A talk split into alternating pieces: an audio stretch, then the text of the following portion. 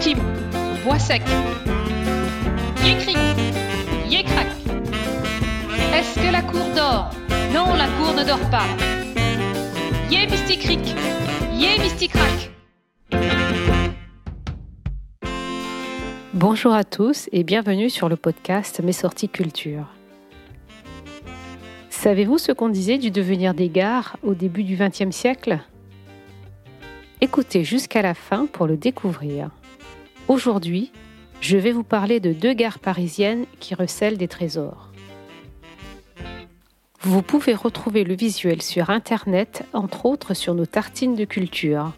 Le lien vers l'article est dans la description.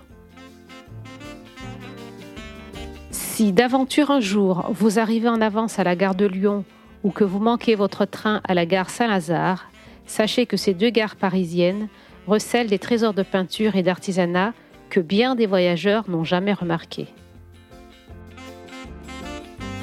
À la gare de Lyon, c'est dans le long couloir, dit aussi salle des pas perdus, qui sépare le hall 1 et le hall 2, qu'il faut lever le nez pour apercevoir une longue peinture murale sur toile marouflée dans la galerie supérieure au-dessus des boutiques. Cette fresque de 100 mètres est réalisée au tout début du XXe siècle, peu après la création de la gare de Lyon, dans l'ébullition parisienne qui suit l'exposition universelle. Commandée par la Compagnie des chemins de fer de Paris à Lyon et à la Méditerranée, généralement abrégée en Paris-Lyon-Méditerranée ou simplement PLM, elle fut complétée dans les années 20, puis terminée dans les années 80. Signée Baptiste Olive pour la partie ancienne et Jean-Paul Letellier pour la partie récente, elle représente certaines des villes desservies par les lignes qui partent de la gare de Lyon et leurs monuments principaux. Avignon, Marseille, Venise. 20 destinations sont ainsi représentées. Plus on avance, plus les destinations sont lointaines. À la belle époque, la Côte d'Azur est la destination préférée de la haute société. Après de longues années de restauration depuis juin 2021, ce livre d'images géant invite à nouveau les voyageurs à la rêverie. Et avec 350 000 passagers qui transitent chaque jour par la gare de Lyon, voilà un public que bien des musées enviraient. Yécric Yécrac Tim Tim Bois sec À la gare de Lyon, l'art se donne à voir en hauteur aussi à travers une série de 114 verres peints représentant cette fois, logique, les destinations du Grand Ouest. Ils sont l'œuvre d'un cheminot artiste, Charles Sarter, peintre, aquarelliste et sculpteur amateur.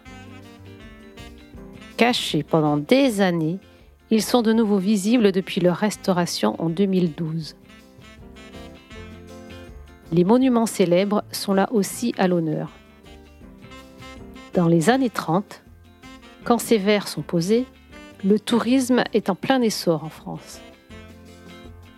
On peut admirer ainsi des vues de Perros-Guirec, Saint-Égonec ou Brest, ou Bordeaux, La Rochelle, Sainte ou Toire, mais aussi Londres ou New York. Le chef de gare s'en explique dans une interview à Ouest France. Pour se rendre à Londres, les Parisiens embarquaient sur le transmanche à Dieppe et pour New York sur les transatlantiques à Cherbourg, deux ports où ils se rendent toujours en train au départ de Saint-Lazare. Ici, point de couleurs exubérantes ni de soleil écrasant. Les tons sont neutres, les lignes sont sobres et la technique du vitrail donne à l'ensemble un aspect assez austère.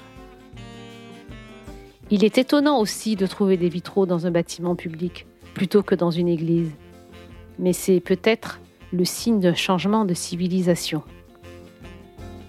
Les gares au début du XXe siècle deviennent les cathédrales modernes, des bâtiments qui propulsent les hommes de la révolution industrielle dans la modernité dont nous sommes les héritiers. Je vous remercie pour votre écoute. J'espère que cette découverte culturelle vous a plu. Je vous invite à aller sur la plateforme d'écoute de votre choix pour nous laisser 5 étoiles ou un avis. Nous nous retrouverons dans deux semaines pour un nouvel épisode.